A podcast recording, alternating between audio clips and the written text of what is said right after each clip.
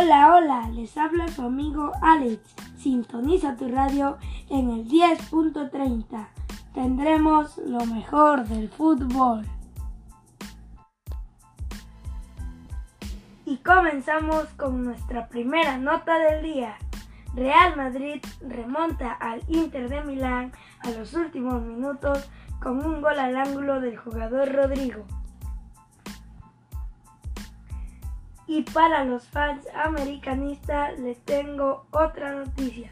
Les comento que el delantero de las Águilas del, América, Federico Viñas, chocó en su auto y va a estar en reposo por tres meses.